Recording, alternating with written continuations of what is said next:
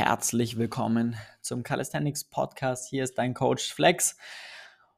Diese Folge wird präsentiert von der Firma Playpark. Playpark baut Calisthenics Anlagen, die uns ermöglichen, überall zu trainieren und äh, maximal flexibel für unser, unser Training zu gestalten, egal wo wir sind. Und äh, das ist sehr, sehr, sehr geil.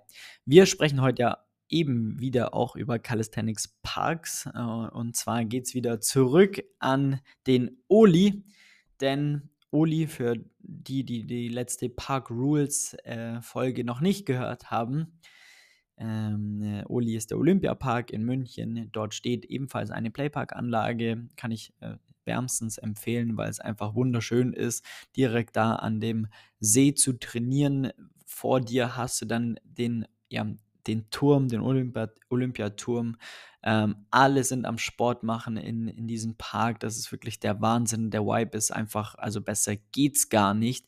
Das ist mein Lieblingsort in München, um Sport zu machen. Deswegen kann ich das Ganze nur empfehlen, da auch mal hinzukommen. Es sind auch echt wirklich viele Leute dort am Trainieren. Und ähm, viele von den äh, Jungs und Mädels äh, trainieren da dann auch äh, ja, vor sich hin. Und äh, heute Park Rules Part 2, der Calisthenics Guy, beziehungsweise der Planche Guy. Also, wa was der Name ja schon verrät, sprechen wir heute über die Planche. Die Planche ist ein Skill, bei dem ja, beide Hände am Boden sind oder auf Parallels, die Arme sind komplett durchgestreckt, die Schultern lehnen sehr, sehr, sehr weit nach vorne, so dass die Hüfte fast auf ähm, Handposition ist und der Oberkörper ist einmal komplett in der horizontalen ähm, und äh, genau. Das ist quasi der Skill. Der Bauch zeigt nach unten zum Boden sozusagen. Dass du im Endeffekt eine Liegestützposition ohne Füße mit ausgestreckten Händen. Ja, also nahezu unmöglich, äh, diese, diese Übung. Das ist wirklich eine der fortgeschrittensten Skills überhaupt. Der ist auf der Calisthenics Skill Pyramide ganz oben bei den Top Skills. Also da äh, muss man definitiv einiges an Trainingszeit, an Jahre, ja, wir sprechen hier nicht von Wochen, Monaten, sondern wir sprechen hier von mehreren Jahren, smartes Training investieren, um diesen Skill zu beherrschen. Aber der Skill ist ein Skill, der einfach unfassbar ähm, ja, krass aussieht. Und das ist scheinbar auch der Grund, weshalb den so viele trainieren, ähm, wie mir jetzt aufgefallen ist, seitdem ich wieder regelmäßig in den Calisthenics Park gehe. Früher war das noch immer so die Human Flag. Äh, diesen Mythos, denke ich, haben wir einigermaßen aufgeräumt, dass das einfach ein Skill ist zum Flexen ne? äh, und äh, den, der halt leicht aussieht wie viele andere, die leider jeder zu früh versucht und sich dann die Schultern zerschießt. Ähm, das kann man jetzt eigentlich auch schon bald auf die Planche übertragen, weil die Planche ist so die neu moderne Human Flag, sagen wir es mal so. Die Human Flag, mit dem Skill konnte nur jeder was anfangen, weil es halt einfach krass aussieht und die schnell die Runde gemacht haben, weil früher konnten halt, ähm, sagen wir mal, fortgeschrittene Calisthenics-Athleten die Flag, aber noch keine Planche.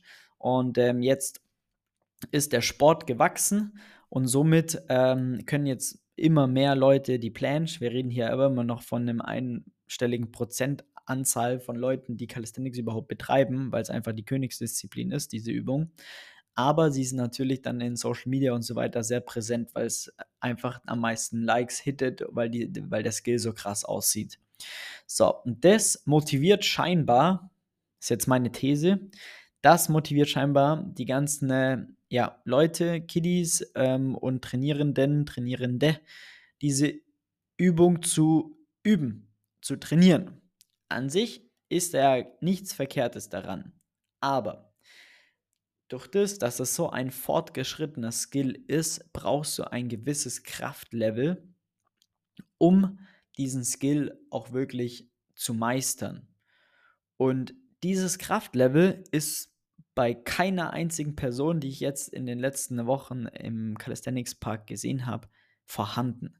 Ja? Das, was man dann sieht, ist, dass man die Übungen äh, oder die Progressionsstufen, Regressionsstufen so runter skaliert, dass man irgendwie eine, zum Beispiel eine Tack-Variante davon hinbekommt. Also da habe ich dann gesehen, dass man äh, ein Band um den Bauch macht, um dann einen Tack-Planche zu machen. Ähm, solche Geschichten. Oder dass ähm, die, die Leans an sich, was sie machen, gemacht werden, aber halt weit weg von einer sinnvollen Technik. Das ist mal ein Thema. Das, oder das nächste Thema, dass auch kein Verständnis für die Technik, für die Schulterposition ist, für eine saubere Depression, für eine saubere Protraktion ähm, und so weiter und so fort, das nicht vorhanden ist. Und das wiederum führt dazu, dass die Leute einfach extrem abfälschen, damit sie irgendwas Planche-artiges trainieren können. So, und das ist ein Riesenthema, weil zum einen hast du 0,0 Trainingseffekt oder der ist so gering, dass, sagen wir mal, der, der Überlastungsaspekt von der Übung so stark überhebt, dass es nur eine Frage der Zeit ist, bis sich die Schulter, die Bizepssehne, der Ellbogen meldet, äh, überlastet, verletzt und du einfach ja pausieren musst, weil du es übertrieben hast mit einer Übung, die du einfach nicht trainieren solltest. Weil die Leute fokussieren sich hier zu wenig auf die Basics, auf stark werden. Ja, wir reden hier einfach davon, die Leute können keine 10 Dips und meinen, äh, da irgendwie die Planche trainieren zu müssen. Die Leute, die die Planche können, da gibt es noch keine Studien, aber was auffällt, ist, die Leute, die gut in Planche sind, die haben alle Minimum einen Bodyweight Dip. Das bedeutet, die haben nochmal das gleiche Gewicht, was sie an sich ranhängen und machen dann einen Dip. Ja? Der Lukas zum Beispiel, der hat jetzt die Full Planche letztes Jahr vor seinem Wettkampf äh, für wie lang? Fünf Sekunden? Ne? Drei, vier, fünf Sekunden? Vier Sekunden zeigt er mir gerade, hat er für vier Sekunden geschafft. Der Lukas ist 1, 86 groß, hat zu dem Zeitpunkt wirklich krass runtergekattet, weil er unter 80 Kilo in eine, in eine Gewichtsklasse musste und hat dann dementsprechend ähm, ja irgendwas um die 80 Kilo gewogen, als er das gemacht hat, wahrscheinlich knapp drunter oder Punkt 80 Kilo und hat aber das Potenzial gehabt, 100 bis 110 Kilo zu dippen, also 110 Kilo gedippt dann eine Woche später. Ähm, das heißt, das ist, äh, da kann man sich dann mal, ja, vom Verhältnis sehen, äh, wie stark eigentlich man sein muss, um dann auch wirklich eine Planche halten zu können. Wir reden jetzt von einer Full Planche. Ähm, und ähm, dementsprechend hat man da mal so ein grobes Level, in was für eine Richtung da man gehen kann. Ähm, der Lukas hat vielleicht nicht die allerbesten Hebel, weil er halt sehr groß ist mit 1,86. Da wird es dem einen oder anderen vielleicht sogar ein bisschen leichter fallen, der überhaupt keine Beine trainiert und äh, leichter ist und kleiner ist. Aber nichtsdestotrotz wird er nicht drum rumkommen, da auch wirklich einen starken Dip zu benötigen, um die Planche einfach zu lernen. Und äh, dementsprechend sieht man, dass da, wie groß diese die Diskrepanz ist von den Leuten, die das im Park einfach trainieren wollen, weil sie es halt einfach leider auch nicht wissen. Das ist ja gar kein Vorwurf, sondern das möchte ich jetzt hier auch mal, um das Ganze aufzuklären ähm, äh, besprechen, damit ähm, man da ein besseres Verständnis dafür bekommt. Weil in der Zeit, wo man jetzt die Planche trainiert, wo man sie eigentlich nicht trainieren sollte, könnte man sich schon sinnvollerweise darum kümmern, stärker zu werden in Dips, im Überkopfdrücken, grundlegend die Schulter aufzubauen, ähm, Skills zu forcieren, die aktuell für das jetzige Level sinnvoll sind. Ähm, je nachdem, wo man da eben gerade steht, äh, gibt es die Skill-Pyramide, da kann man es nachschauen, ähm, wo, wo man da steht und was dann da auch sinnvoll ist für das jetzige Level, was dann einfach dazu führt, dass man einfach eine Klarheit in seinem Training hat, die richtigen Übungen zum richtigen Zeitpunkt trainiert, permanent Erfolgserlebnisse bekommt, um dann ja per, also immer wieder weiterzukommen. Ähm, da macht das Training einfach viel mehr Spaß, das Verletzungsrisiko geht runter, äh, weil ich einfach meinen Körper nicht in Übungen rein manövriere, die ich einfach 0,0 halten kann, ja.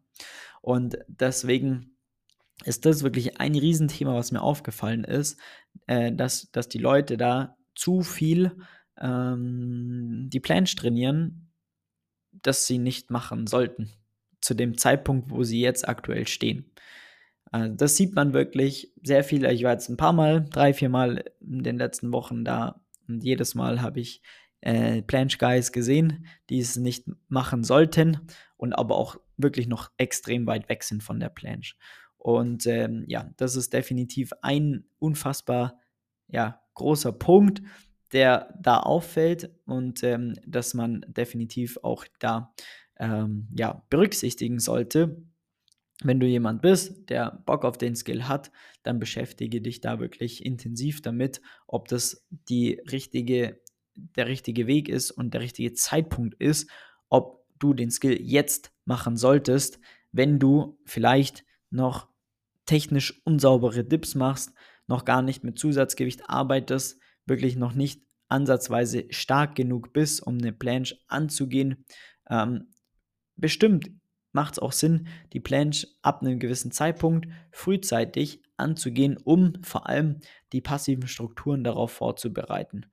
Ja, das spreche ich überhaupt nicht davon ab. Aber die Leute, die, die ich da in den Parks sehe, die sind so weit davon weg, dass auch selbst das noch keinen Sinn macht und das definitiv besser aufgehoben wäre, wenn wir da oder wenn sie da einfach eine, ja, andere Übungen oder vor allem mal die Basics an der Technik arbeiten würden und dann andere Skills forcieren, um dann an die Planche ranzugehen, dann fange ich die Planche an sich etwas später an, aber mit deutlich besseren Voraussetzungen, weil ich stärker bin, weil ich ein besseres Körpergefühl habe, weil ich ein Verständnis für die Technik habe und die Technik und etc., die ganzen Körpergefühl lerne ich auch über andere Übungen schon mal sehr, sehr gut und das kann ich dann alles geballt, sag ich mal, umsetzen, wenn der Zeitpunkt gekommen ist und ich dann Bock auf eine Planche habe, dann macht es Sinn, die Planche auch zu trainieren, weil dann komme ich auch konstant voran. Ja, die Planche an sich, die dauert sowieso schon Minimum zwei, drei Jahre von dem Zeitpunkt an, wo es auch Sinn macht,